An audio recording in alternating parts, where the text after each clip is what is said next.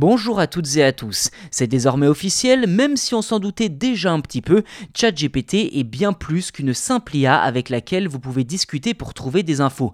Que ce soit pour planifier vos vacances, écrire du code informatique ou pour vous aider dans vos activités créatives, le champ d'application de ce service d'OpenAI est plus vaste que jamais. C'est effectivement ce qu'a pu observer un certain Patawikorn Bonrin. Ce créateur de contenu thaïlandais sur TikTok, adepte des jeux de hasard, est parvenu à gagner à la loterie en utilisant ChatGPT. En effet, il affirme avoir joué les numéros que lui a proposé le chatbot et avoir gagné une petite somme.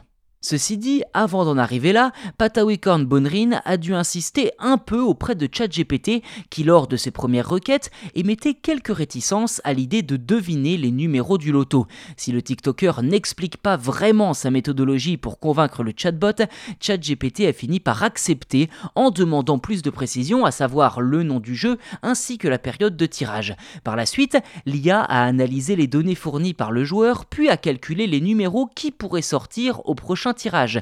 Résultat, 2000 bahts empochés, soit environ 53 euros. La question est désormais de savoir si cela fonctionne réellement ou si ce n'était qu'une pure coïncidence. Eh bien, si vous tentez chez vous de demander à ChatGPT de vous sortir les numéros du loto, il y a fort à parier qu'il vous sortira un petit texte expliquant que la loterie est un jeu reposant sur le hasard et qu'il lui est donc impossible de prédire les numéros gagnants du prochain tirage.